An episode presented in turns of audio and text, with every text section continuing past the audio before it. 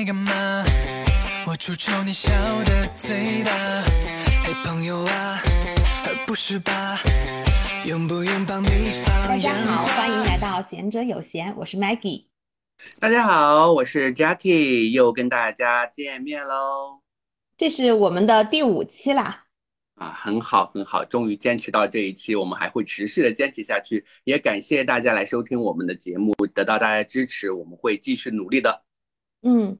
哎，我想说一下，其实我们有朋友在前面几期应该有听到过，我和 Jacky 两个应该是有呃十年以上的朋友关系，所以我们今天想聊一下关于朋友这个话题。对，所以，哎，你觉得什么样的人你可以定义为他是朋友呢？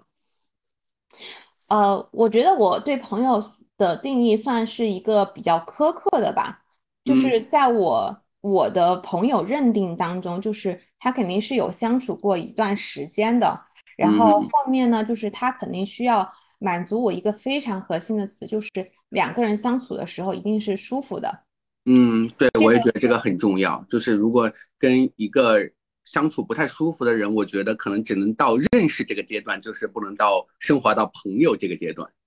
对，就是因为朋友两个在一起，就是开心最重要嘛。嗯，是的，嗯，因为这个舒服，其实我刚刚提到的，他在某些方面应该是要给我一些情绪价值。同样的，就是朋友，他不是单方面的，而且是双向的，所以说我也需要给别人提供一些情绪价值，这样子的情绪价值的交换和互补，然后才会让两个人会比较舒服。是的，我觉得就是说，如果要保持一段比较长久的、持续的这种友谊的交往的话，我觉得就是刚刚你说的舒服，就体现在我们之间互相尊重、互相平等，然后互相的对对方有一个真诚的一个态度，我觉得这些是非常重要。刚刚我们也提到了，就是在这个过程当中还有三观的一个契合，对吧？哦，这个太重要了。是的，所以如果呃，就其实，在跟朋友的交往当中，如果三观不契合的话，我感觉可能只能当那些快餐的朋友吧，就是可能一两个月完了之后，就可能不再联系了。我我觉得那个时候都不算朋友了，就是当你发现你们的价值观差，就是他他不一定完全的呃一样，但是他在一个范围内它是相似的。如果你偏差特别大的话，其实很容易有冲冲突，然后你们两个就没有办法舒服了。嗯，是的，所以我觉得在这个过程当中，哎，我就记得我以前有一个朋友，就是刚认识的时候，其实因为是大家是有共同爱好去，比如说嗯。我们应该是摄影认识的嘛，嗯嗯。但是刚开始，因为大家都有共同的一些，比如说活动啊什么的，哎，然后又有共同的爱好，觉得还挺聊得来的。但是后面就发现说，嗯，我可能会把他当成一个比较好的朋友，而他不对等的对我的一个态度，然后我就觉得说我可能不太愿意去为了这样的一个不对等的一个友谊，然后去继续维持下去。那听下来就很像是你在单方面的付出，然后对方没有给到你相应的情绪回报。对，所以就跟你刚刚说的一样啊，所以就会慢慢的变成一个不舒服的状态。嗯嗯嗯，对。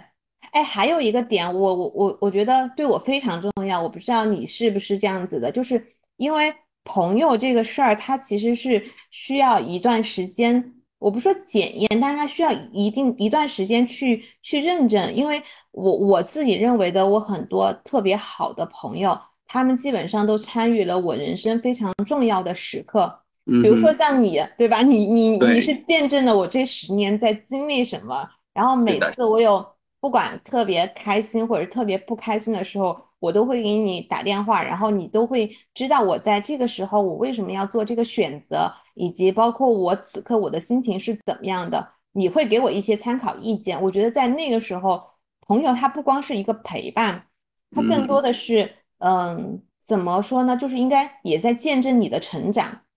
对，哎，但是像我们其实算比较，在我的这个朋友的交际当中，我们俩的关系还算就是比较呃特殊的是，我们还有持续这么多年，而且是比较频接触频率比较高的关系吧，对吧？嗯但是其实我觉得我我周围还有，或者是说我自身还有一种朋友，就是属于那种我一年可能不太联系他好几次，可能就比如说生日的时候我联系一下呀，或者过时嗯过节的时候我联系一下。哎，但是我们每次碰到一起的时候，比如说过年我们回去的时候，哎，我们的感情从小开始建立的感情也是很纯粹，然后也觉得一点都不陌生。我觉得这这个朋友跟我跟你之间的友谊好像还是不一样的。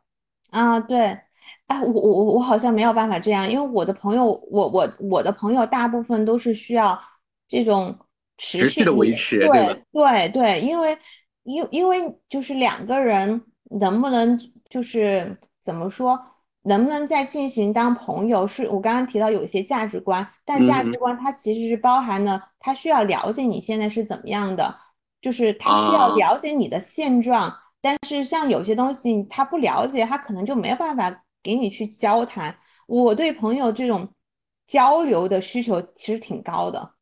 对你可能会觉得说，我们可能人生的交叉分界之后，然后可能这么多年没有持续的一个比较接近的一个联系之后，可能我们的想法、思维或者叫做维度层次是不一样的了，就聊不到一起了，对不对？对你可能会觉得这样的人可能就不再是我的一个比较好的朋友了，他他算我，他会还是会算我的朋友，但是算你曾经的朋友。他没有这么没有这么 close，没有这么亲密了，你知道，这种嗯就是朋友，他其实有些时候，嗯，会有一定的亲密度在的，然后只是说在这个当下，他没有那么的亲密。嗯，那如果按照你这样说的话，比如说现在我们比较流行的就是呃比较 close 或者是常常联系的那些人，你也会把他们当朋友吗？比如说最近比较流行的什么搭子啊，这些陪伴啊，这些他有可能会在这个短时间内，或者是这段时间内经常跟我联系啊。但是你会觉得这些人是你的朋友吗？哦，我觉得不算，他算我认识朋友的一个途径。就是说你还在考验他的感觉，还在互相选择，是吗？对，我觉得是在互相的选择，在磨合，因为朋友他一定是经历过磨合的那个过程呢。我嗯我觉得他应该是经历过某些磨合的过程呢。那比如说搭子，我们现在经常讲的旅游搭子、饭搭子，他只是他只是了解到你在在那个就是生活的其中的非常非常小的一面，但是搭子嗯你要看你们就是会聊到什么程度，比如说，嗯、像如果你的搭子，你可以开始跟你聊你的一些，比如说你择业的想法，你选择呃配偶的想法，你愿意把你的一个你的一些心事给给他说，然后那这个可能算算进入到朋友的阶段。对了对了，我我特别想讲一个，就是你应该会有共鸣，就是我们学到心理学的时候都会讲到，你愿意暴露自己的程度，代表了你们对于亲密度的那个向往有多高，对吧？是是，对，所以哎，说这个算我的。对，所以你会觉得说搭子这种的话，就是至至少前面几个月这个阶段不算是你认为的朋友，对吧？哦，他其实不应该用时间去看，他应该算你们两个聊的程度和你你愿意暴露自己的程度，以及他愿意暴露你他的程度到对嗯到什么样的阶段呢？然后如果是说他仅仅是告诉大家相互了解兴趣爱好，知道每天在干嘛，但是他不会把他非常就是像有一点点隐私的时候，隐隐私的事情说出来。这种东西的话，我觉得可能就不到朋友那个阶段。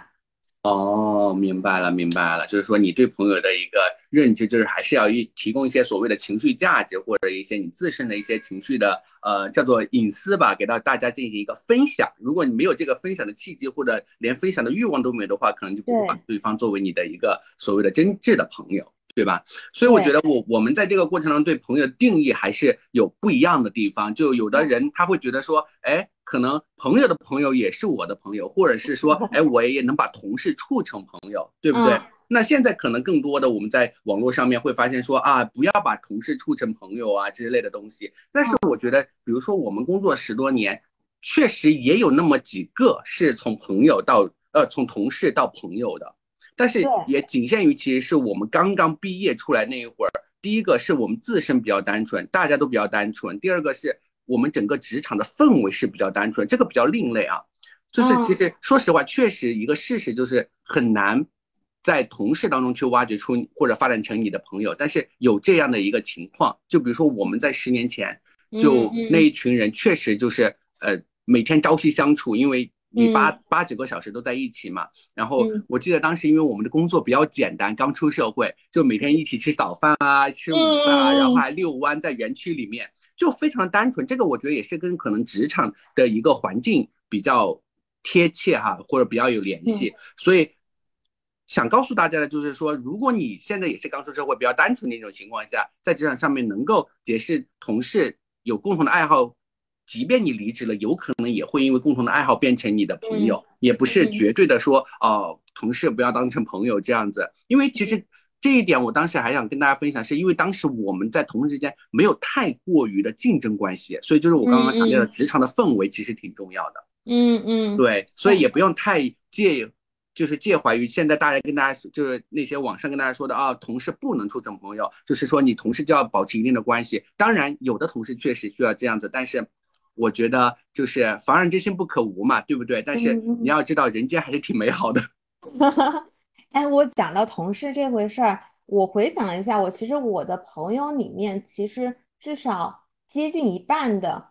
是我之前的同事。而且这部分同事有，你像你讲到的，就是刚出社会的时候，大家还是一个，因为当时状态特别像还在校园的状态，对，还没有完全切换成一个职场人，所以说大家在一起，嗯，那种就是一起吃饭、一起加班、一起吐槽，就特别像在大学的同学。就是其实那个时候，就是刚刚我提到，就跟职场氛围很很相关，就是大家都没有心机，其实那个时候，嗯。然后我我我后来呢，就是我后来还是会，呃，也会有一部分同事，就是有会有一部分的同事，就是近一两年哈，近两年也会有一些同事，包括我之前的团队的人，然后我们也会慢慢相处成朋友的关系，但这个是有一个过渡的，因为会定义为朋友就是。嗯，大家都离职了，那个时候就没有太多的利益关系了，所以说那个时候相处的那种态度、对等的态度，还有包括大家交流的方式，其实是在潜移默化的改变的，因为你的位置在发发生变化了。嗯，然后大，因为为什么我在想，为什么同事能够成为朋友，就是因为像你刚刚提到的，大家在一起的时间太长了。然后所所以大家非常的了解对方的那种思维模式，然后沟通的方式也会想非常的熟悉，所以说在交流上面其实不是特别大的问题。对，其实就相当于是说通过公司的筛选，让你们这一些三观比较接近的人在一起了，是吗？对对对对对，是的。对，所以，我我是觉得说，所以刚刚跟大家分享的这个，为什么把同事拎出来，就是因为大家可能太过于焦虑。包括说实话，我刚刚提到的，我能把同事做成朋友，可能是在十年前、十多年前。那可能最近之前在前几期我们有聊到，最近我有一段工作的经历。说实话，因为比如说十多年后，包括我自主创业这么多年，然后再回到职场，我是非常抱以非常多大的一个防备心的。那我一去，我就会很直白的告诉同事，我们只是同事，我会把这个界限画得很清楚，我不会。说，哎，我们成为朋友啊之类的，就大家只要保持住相互的专业程度就可以了，把工作做完就行了。包括我自己的一个呃实际行动也是这个样子，不管是从行动上还是从心态上面都是这个样子。所以我觉得对于我们现在中年人来说的话，你让我在职场上面再去找一个，或者是说把同事发展成为朋友，其实对我来说比较难。我我还是比较稍微开放一点的，因为因我我会觉得。呃，有一个原因吧，因为如果你是在工作的状态，其实你可接受的，你去认识新的人，或者是你和他花时间去相处的话，其实是是有限的。但是同事你的接触或者是你的范围，它是相对固定的。我们现在太局限于就是认识朋友的渠道了，所以说同事他反而是我们一个比较好筛选且有有时间相处的人。因为你在处理很多事情的时候，你就知道他的三观是怎么样的，他怎么看待这个事儿，以及他处事的方法，他符不符合你判断的标准？他其实是在做一个筛选机制。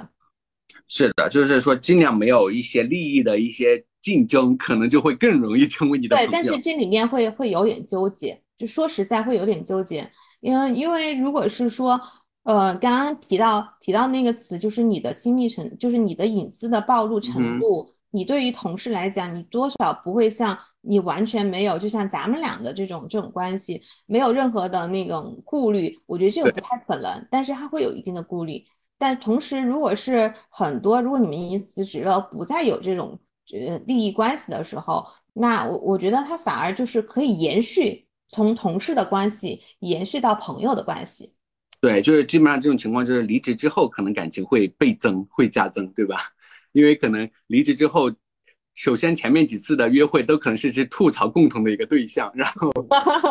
产生相应的一个共鸣，然后如果后面还有继续的持续的保持的联系的话，可能就会在离职之后慢慢慢慢处成相应的一个比较好的朋友。我觉得这也是一个非常好的一个方式方法去认识你的新的朋友。其实我们说了，就是说新的朋友。去认识也不是说我今天一见面他就会定义为我的朋友，那可能只是说我最多能定义成我们刚刚提到的搭子啊，或者是说一个玩伴。那么我们是需要一定的过程去相应的去相处之后，然后才会慢慢慢慢的作为互相的一个认证也好，一个承认也好，把它归为我的一个朋友。那么其实在这个过程当中，我们就想我们跟朋友相处的不同的朋友，你有哪些界限吗？你有跟他设定哪些界限吗？包括就是刚刚我说的，你对不同的朋友有没有分歧呢？是不可能说我们记，你还记不记得我们小时候最最喜欢问的一个问题是什么？你是我最好的朋友吗？啊，对不对？就是就是你讲的朋友的亲密程度，就是我是不是你朋友的第一梯队？是这个意思？对，就是说你哪些朋友，还是说你所有的朋友都是你的第一第一梯队的人，或者第一等级的人，还是说你会对你的朋友，比如说我现在比较 close，最近我可能三个月联系的是十个比较。密切的朋友，对不对？那么这十个人你会跟他排序吗？会有一个 sequence 吗？One two three four 这样子吗？还是说我十个都是第一位的？呃，首先我觉得，因为我们人本身是有精力是有限的，所以在一段时间内，我可能会经常相处的就三到五个人。这个好像我上次听哪个。节目还是哪个播客来讲，其实好像也有这样子的科学依据。然后另外的话，其实我不会给他们排序，就是我不会把他们作为什么谁是第一梯队，这个没有，因为大家我觉得他们都是有经历过我人生不同的阶段，我在某些时刻他们都有帮助给我，呃，所以说他们只是大家嗯相处的方式，还有包括大家的那种。嗯，契合的点不太一样，所以说排序他说不上，因为没有可比性。然后第二的话就是我我会我会觉得说，可能在这段时间我比较需要的情绪价值是什么，我那我可能会就是无意识的去和这几个朋友去联系，因为你们可能会产生一些共鸣或一些新的想法，他在某种情况下他能够给到你不同的嗯感受。我我觉得是基于我自己所处的环境，然后会和哪些人比较契合。举个简单的例子，比如说，应该是前段时间，比如说我工作比较有困扰的时候，那我就可能会去找到和我嗯工作经历比较相似，但是我们两个完全没有任何的利益关系，他也能够知道我为什么困扰这个人。然后那并另外比如说，呃这段时间我有点感情感情的困扰，那我可能就会和。另外一个就是他在感情生活上处理的比较好的呃人去去沟通去交流，然后去相处，我觉得应该是基于我不同的呃状态去看，你不同的情情绪需求去找不同的朋友。对我之前都没有想过，然后但是后来我我自己有意识的发现，哎，我原来为什么很长时间没有和他联系？哎，为什么这段时间我和他联系这么频繁？反过去想一下，应该是基于这方面的原因。嗯，所以也就是说，我们不能说，嗯，很多对于朋友的定义，回到我们之前，就是有的是泛泛之交，对不对？但可能我们今天谈的这个朋友，就是真正是成为真的朋友，就是在我需要情绪提供，或者甚至说，包括我们前几期有提到的什么借钱呐，或者是包括能够提供给我一些物质，或者是说机会上帮助的我的贵人呐，这一些，嗯，可能才是我们今天。在朋友中，就是对朋友定义的那这一部分人，对吧？所以，因为很多朋友就说啊，朋友多了路好走，但是也有人说，恰恰相反，就是你的路好走了，你的朋友才会多。对对，对，所以就像刚刚你说的一样，你在不同的时候或者不同的情况下，你需要不同的朋友来给你提供相应的一些你需要的东西。那么相反的，因为我们说了，朋友是相互的嘛，当你的朋友。比如说他需要职场的建议的时候，那也需要你提供相应的一些专业的建议。我需要情绪价值提供的时候，我也需要可能你相应的给我一些情绪的价值提供，对吧？嗯，对，对，我会发。其实我之前有，我之前有段时间，其实我比较，呃，我会，我不知道为什么，就是有点顾虑，说我自己需要帮助的时候，我在想说会不会麻烦到对对方。但后面好像有过一两次什么事儿之后，然后我发现就是。你不要怕麻烦对方，因为就是朋友之间，朋友就是拿来麻烦的，是吗？不是，不是，我想讲的是，朋友这种东西，因为你们两个是相互的，就是你不要怕麻烦对方，然后别人才不会说他怕麻烦你，这种是相互的。就所以只有相互的去有这种机会，麻烦的机会，才能说相当于是个契机，去维持你们的一个友谊的一个持久性。对，然后像像吧？对的，因为我觉得像有些时候，我真正的朋友他来找我帮忙的时候，我是觉得他因为信任我，然后觉得我能帮到他，然后那那我我觉得这个时候其实我是很开心的，因为我我在给别人提供帮助，我自己内心是愉悦的。所以反过去看，就是你找别人帮忙的时候，那那你可能在某种程度上，别人也并没有觉得这么麻烦。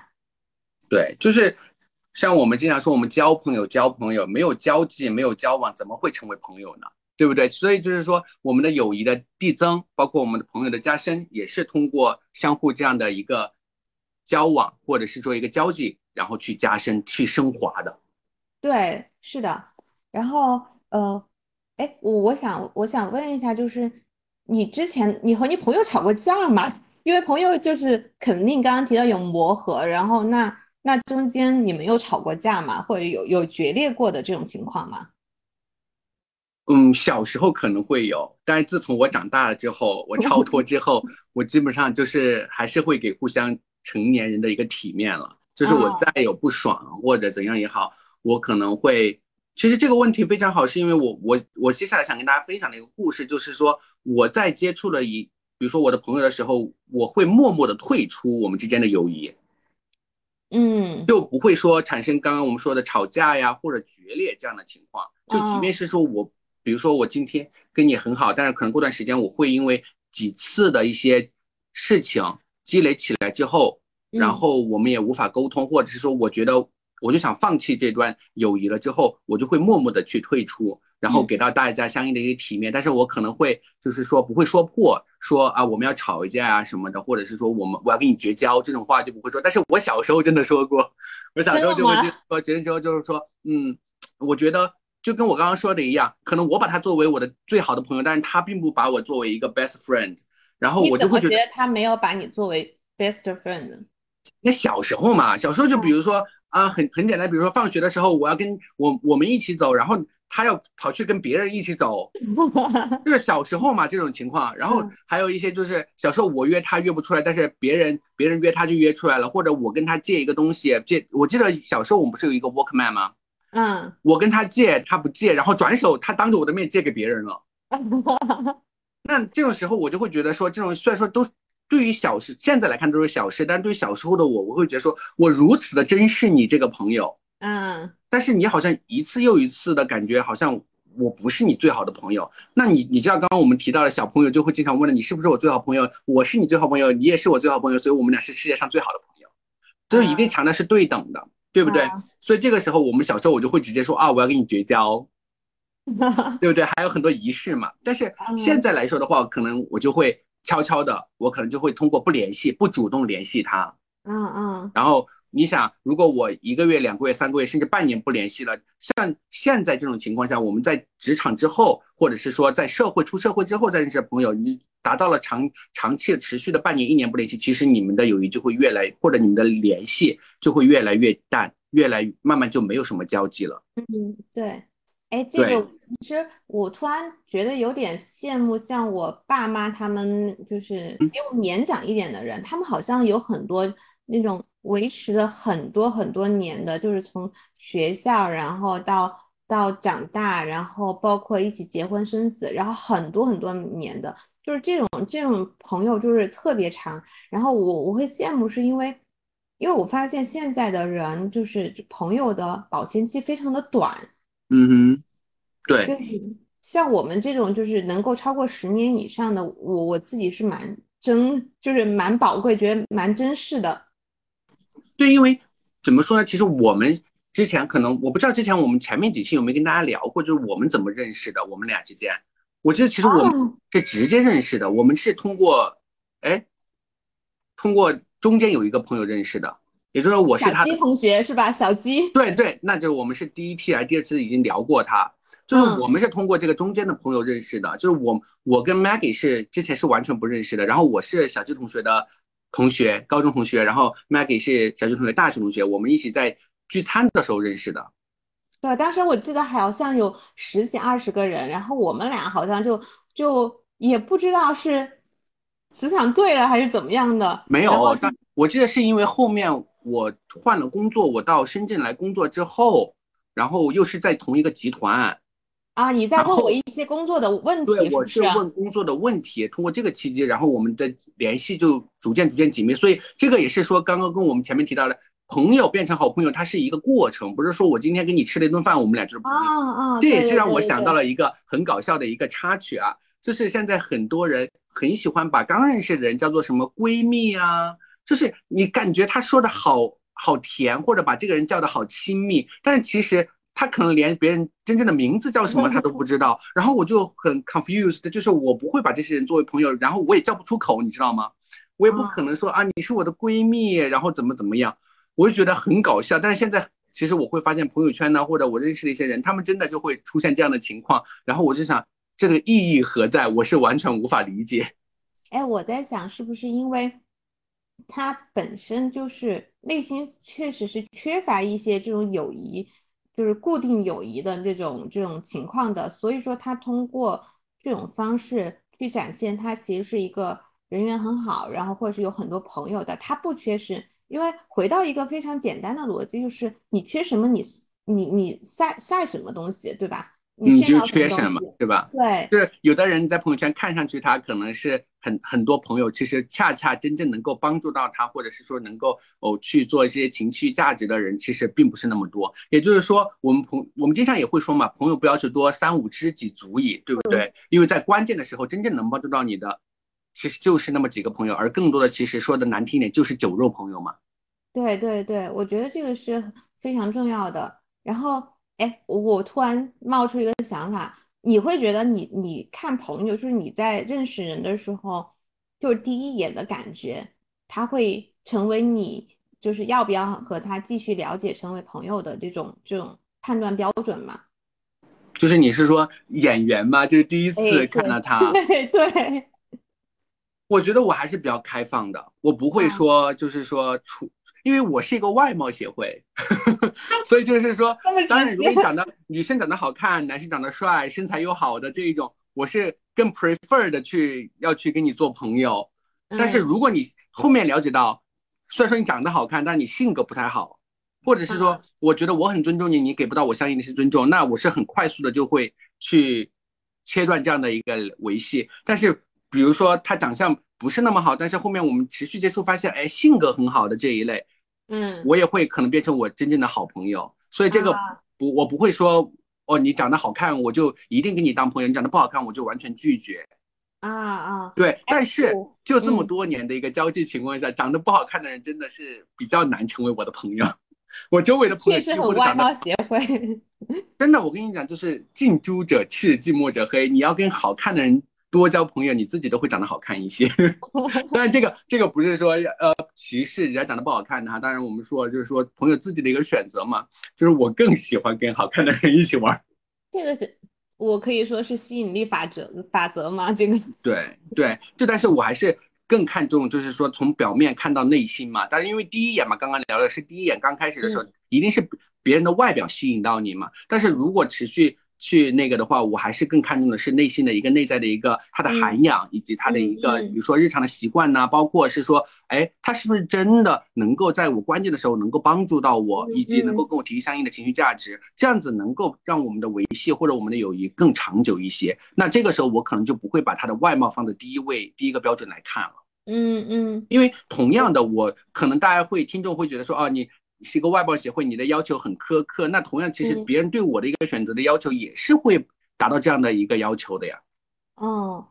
我我我其实我原来会有一点，就是因为我喜欢长得好看的人，我觉得这个没有什么错。然后这个就是人的一个本能。但我我现在有，我现在开始觉得有趣的人、幽默的人，他会比较吸引我，我很愿意给他当朋友。就是为什么呢？首先，幽默的人他其实很多时候他是很智慧的。有没有发现这种特别幽默的人，他能够接梗，他其实脑子转得很快。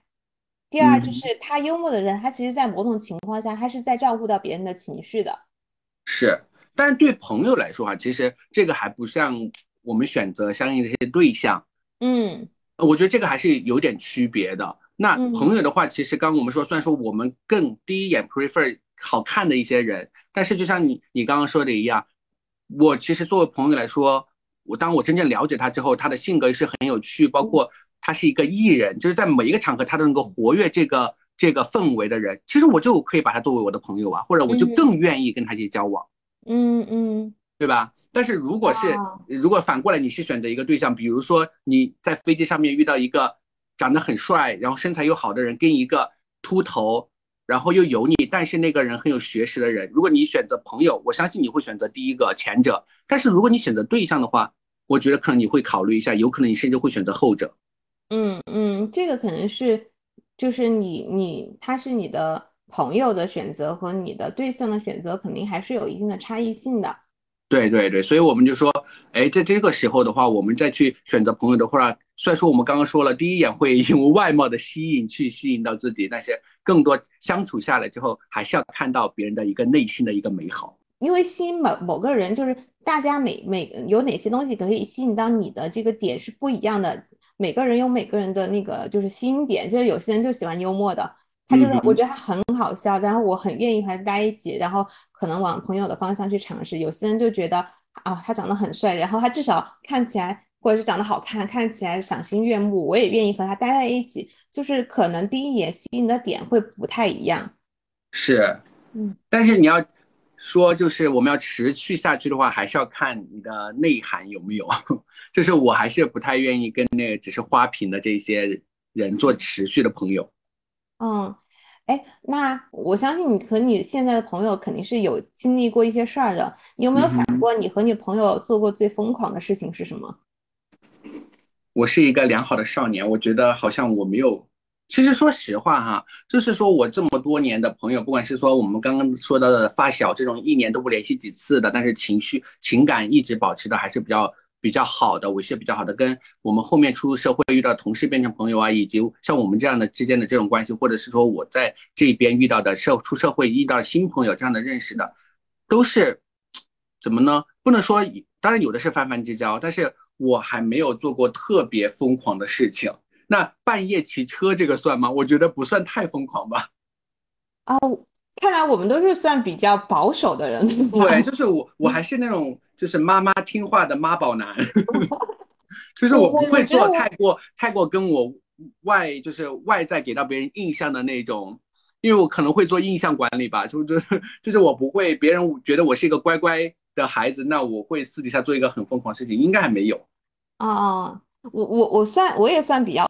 算比较保守的人吧，但是我觉得嗯最疯狂的事情，很多时候都是在呃比较年轻的时候。我记得最疯狂最疯狂的事儿啊，这个可能有些人听下来，这个算啥呀？但是我我嗯对我来说是疯狂的，就是嗯，有一个那个 S 同学，你应该知道我讲的嗯嗯谁。然后嗯我们俩本来就是大学的同学，还是室友，然后我们俩特别好。然后记得才毕业的时候，也就十年前。然后十应该十年前吧，有一次我是去上海出差，然后他正好也在上海。你想才毕业的孩子，嗯，然后去了上海来讲的话，其实是觉得哇，好新奇啊，感觉自己马上马上要在这个大都市里面感，就是要感受一下这个都市的氛围。所以那天晚上干嘛呢？就是我们到外滩的时候去找了嗯一家小的日日料，嗯，那个应该叫呃日料店，然后喝，因为我们两个酒量都不好。但是就嗯很想去体验一下那种，你像下班，就是上班族下班之后，然后在那种日料店喝点小酒，然后吃点烤串儿，然后然后微醺的回到家休对对。对对，就是那个时候日看日剧或者韩剧之类的，给种草了这种嗯方式。然后结果那正好我出差，其实后面就没啥事儿了。我们两个也本来也是计划的晚两天，然后再嗯回去。结果那天晚上不知道怎么样的，我们俩嗯就喝有点喝懵了，喝晕了。就微醺变成了沉醉。对，然后就没有把握好这个度，差不多晚上一两点吧。结果 S 同学比我喝的还醉，他出了门就开始在那个那个外滩的马路上就躺下了，就 摆成了大，就是那个大的人字，然后后来我我就拉他，我说我说你怎么不起来？他说我觉得这好好啊，就是那个 这个这个地方躺着太舒服了。然后我当时好像也有点脑子发昏还是怎么样的，我说那我也躺一下。结果你想，两个女孩当时才二十出头，在晚上一两点的时候躺在人家门口大马路上，还好当时安还比较安全，没有发生什么事。感感谢国家，感谢政府，对，感谢国家的治安。对啊，治安良好，不然的话你早被捡尸了，你们俩。但是这个事情在我印象当中非常的深刻，因为之后我就没有再做过。这样的疯狂的尝试了。如果如果说实话，现在十多年之后，让你再给你一次机会，就算旁边有朋友拱火让你这样做，你会这样做吗？我觉得我做不出来，对吧？我觉得这个时候，即便是你可能喝的有点懵了，或者喝的有点醉了，但是你一定会靠自己的意志力，然后安全的回到家。哎，对。但是那个时候，我会我会觉得我很珍珍惜那段，就是那段时光，就是。还是和朋友一起做了一些疯狂的事情之后，他会成为你的一个记忆点吧？因为你看过对方出丑的时候，对方也看过你出丑的时候，那个时候就觉得好像有些东西就只有对方知道一样。就相当于是说，我们感情的进一步加深，就友谊的进一步加深，是因为我们有共同的一个秘密。对啊，你想嘛，就像你刚刚提到的，我在。普通人面前或者才认识的面前，你肯定是想维持一个比较好的形象的。你愿意放，因为只有在你最亲密的人面前，你才会变得很肆无忌惮、很放飞自我，你才会做这样疯狂的事儿。我我觉得这是有原因的。是，所以我觉得就是刚刚刚刚我们这个故事就告诉我们：第一，我们国家治安很好，不然的话，你们两个小年轻感谢祖国，感谢祖国。对，一定会遇到一些相应的坏人。第二个就是还是要年轻啊，年轻真好。那现在的话，我觉得就即便我喝醉了之后的话，我可能想发酒疯，我也会因为自己的一个呃，就是成年人的体面吧，我一定会坚持回到家，然后再倒下的，就不会说我在直接在大街上我就躺下了。还有就是我也是，就是真的是我所有疯狂的事情都是在十年前做的，也是有一次就是有点啊，我觉得那个时候真的是。嗯，酒量不好，还想喝，特就是我现在我肯定是不能喝的了，还没有那个打车的软件。后来呢，就是被另外一个人，别人没有注意到，不知道是我拦的车，我当时也不知道发了什么疯。后来是我朋友跟我说的，他说你知道那天晚上你干嘛吗？我说我不知道。他说：“你用英文给人家说这个是你拦的车，让别人不要坐，然后又用日文又讲了一遍，然后还用 韩文又讲一遍。”我说：“原来喝醉之后语言能力这么强啊！” 对啊，有的时候你断片了，不知道自己说干了啥。对，后来就是真的没有再做过就是这么神经、这么疯狂的事情了。对，所以有的时候还是跟朋友在一起，就会真正的把自己内心一些东西给释放出来。是的，但可能跟平时可能完全有点完全不一样的一些状态，但这个得就是说比较亲密的朋友在一起的时候，可能才会愿意去展现出来这样的一一个一个面吧，自己的一个面。对对，才会把你最最 real 的一面、最本我的一面 就给放出来。对，所以你想，你想这样这么疯狂的这样这样朋友，然后又有这样的经历之后，那你你们完全就是。友谊的这个程度又进一步加深了。那那是十年前，那十年后可能大家都已经步入了就是恋爱呀、婚姻啊什么的。在这个过程当中，其实你们的相处方式可能又不一样了，对不对？因为可能有各自的家庭了。那么在这个过程中，如果啊，如果啊，你发现你的那个好朋友他在恋爱的阶段，或者甚至他已经结婚有孩子了，他的对象出轨了。那你作为他的朋友，而且又是这么多年，你想就是说一起面对过这么真实、这么 real 的一面的朋友，你会告诉他吗？还是说你会有什么方法去帮助他？还是说你直接带着他去撕小三？啊，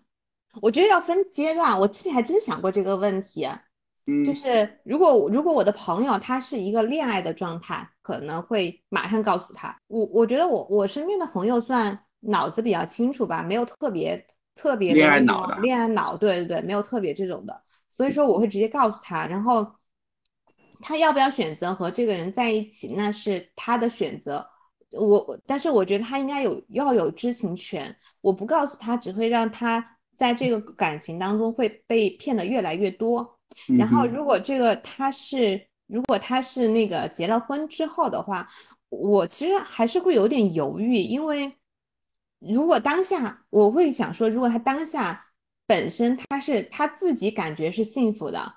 我我可能会想。我我不知道哎，这个东西，如果他当下本来是不幸福的，本身就痛苦了，那我肯定会马上告诉他。如果他本身是幸福的，只是他不知道这回事儿，就相当于他被一个谎言瞒住，他不自知，但是他生活在一个甜蜜的谎言当中。我觉得那就先甜蜜下去呗。你呢？你会吗？哎，我。我觉得第一个就是说，我可能会跟你不一样，就是你你是通过时间的阶段维度来区分你的实事的一个态度哈，就是会你会告诉他，但是我可能会还是要珍视于第一个，就是说我跟对方的一个友谊的程度去告诉他。嗯，那比如说，那我我我先我先我先那个，我先给你圈一个范围好不好？嗯，如果我现在我现在的对象出轨了，你你会告诉告诉我吗？我觉得应该会啊，但是就是说，我们这个这个还是刚刚我还没说完，就是如果我们三个人都是认识的，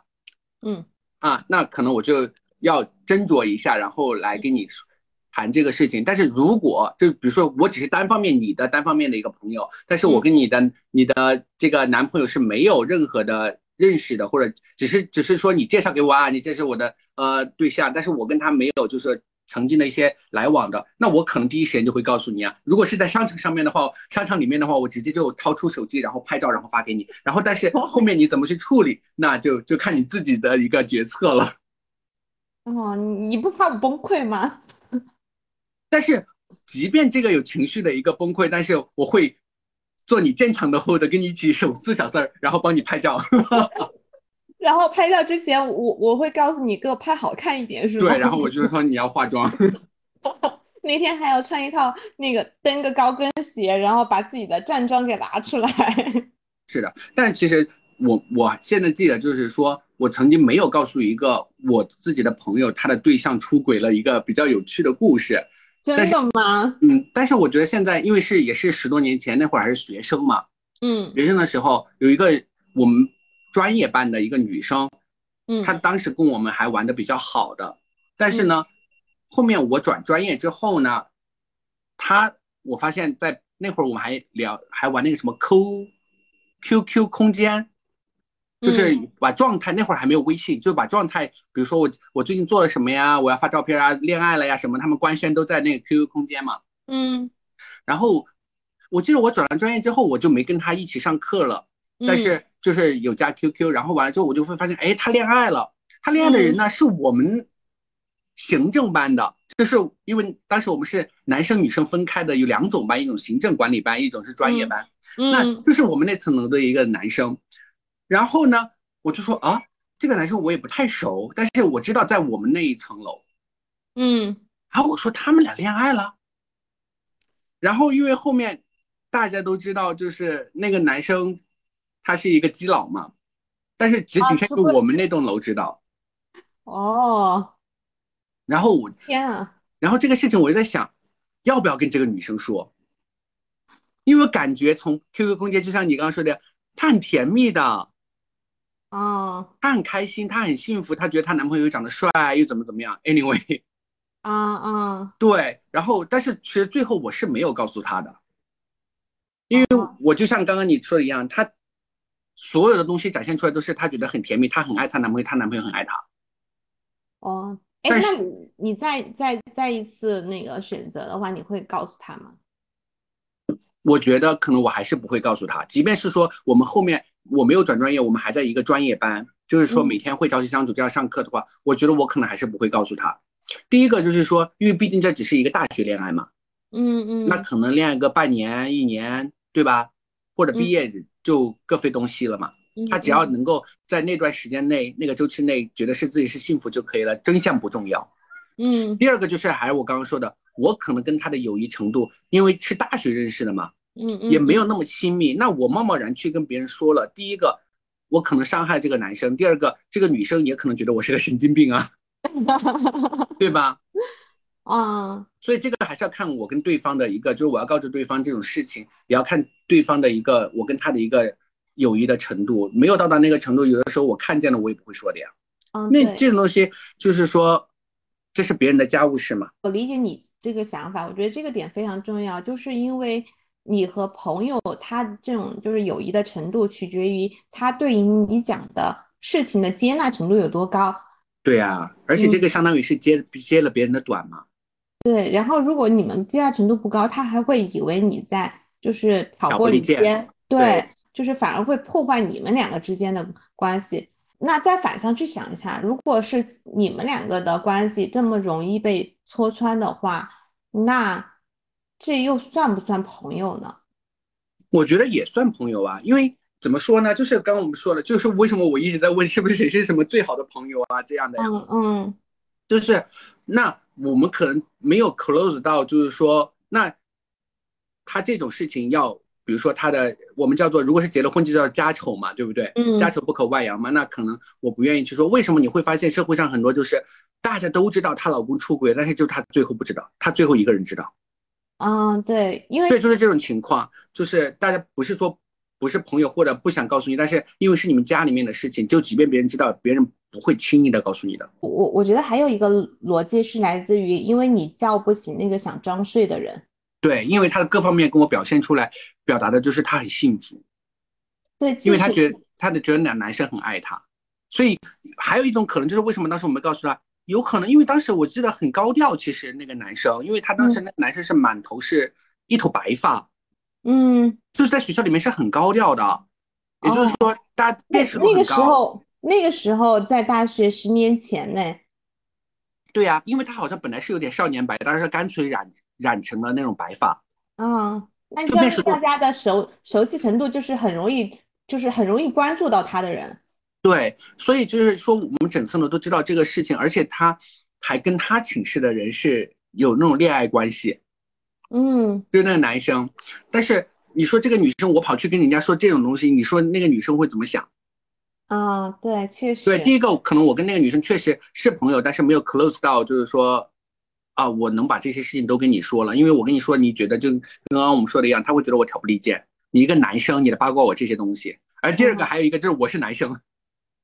哦，对，还有一个点，就是因为这个的这个问题比较特殊，就是他出轨的对象是是同性。因为我对前段时间和和我的闺蜜就是聊到这个话题，因为他发现他的对象，比如说是出轨的是一个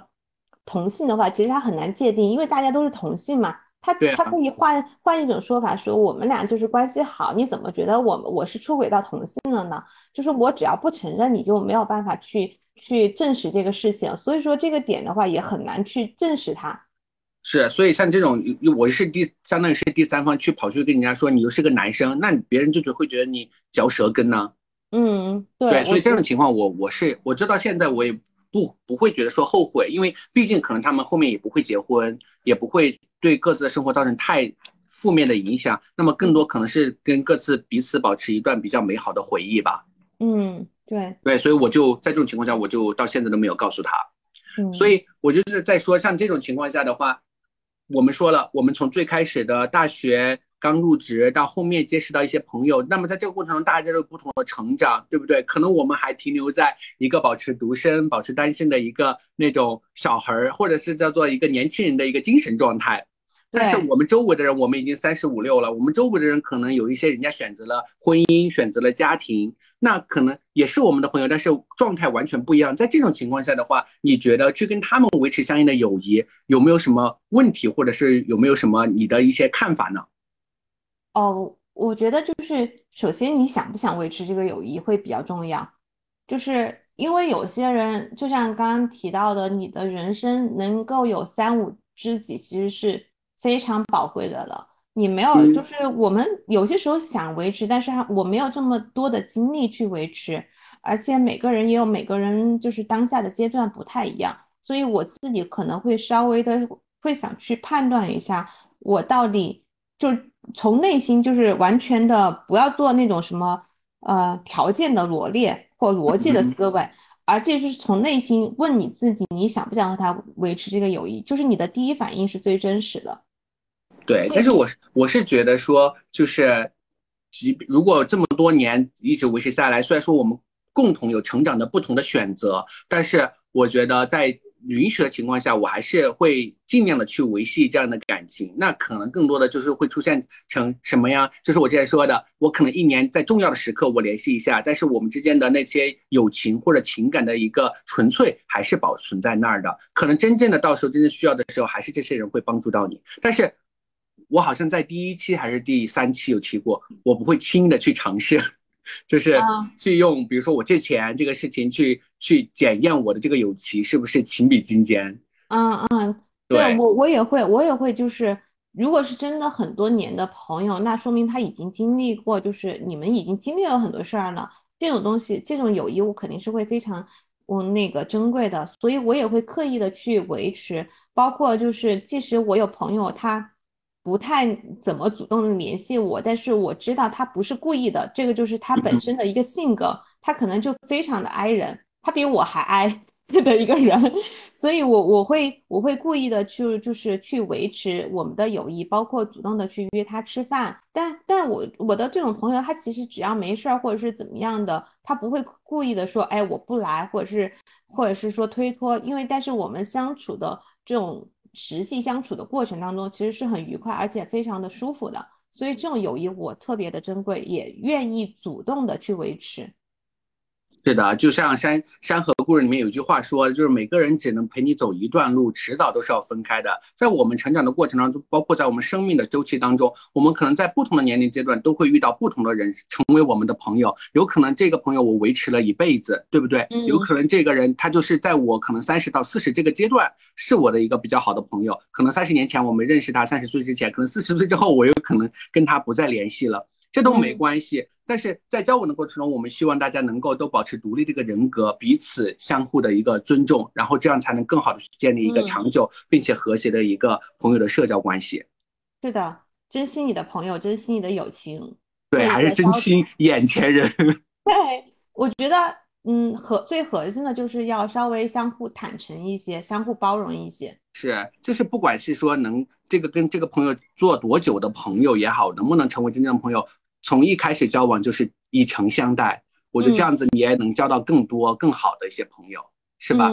而且还有一个，我突然想到一首歌，就是毛阿敏的《永远是朋友》。那就先用这首歌结束吧。千里难寻是朋友，朋友多了路好走。当然，现在可能价值观会不一样啊，就像我们前面提到的，就是你你好了，你走你的路多了，可能才有吸引更多的朋友。但是在这种时候，你吸引的朋友更多的可能就是一些酒肉朋友了，就不是你想要的真正的朋友了。还有一个需要大家提醒的是，结识新朋友，不忘老朋友。